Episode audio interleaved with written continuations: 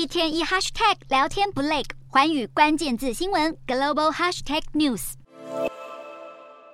中国侦察气球闯入美国领空，点燃美中外交战火。不过，拜登总统近期受访却表示，这次事件并没有削弱华府与北京的关系。由于美国国务卿布林肯的访中行程，也因为气球事件突然喊卡，对于访问延后的确切时间，华府表示将会在适当时机重新安排，并强调没有人希望看到冲突发生。对于外界高度关注被击落的气球残骸，后续将如何处置？白宫指出没有把残骸还给北京的打算。与此同时，拉美地区疑似发现第二颗中国气球。中国外交部事后证实，确实有这件事情，但一再强调这些气球都是属于民用科研性质，会飘入美国领土纯属偶发意外，抨击美方使用武力将其击落。中方将根据事态的发展做出必要回应。虽然中方坚称气球是民用的无人飞艇。不过，有外国媒体发现，解放军近期发表的多篇论文，主张应该进一步发展相关的高空气球科技，并且在特定任务中部署，直接打脸中方说法。而对于中国侦察气球进入美国领空，到底有什么样的意图？各方专家众说纷纭。有些认为中国是想要对外大秀实力，试图破坏布林肯访问中国；有些则推测，中国可能是在进行压力测试，探测美方对未来的挑衅会做出何种反应，同时试探美国的反侦察能力。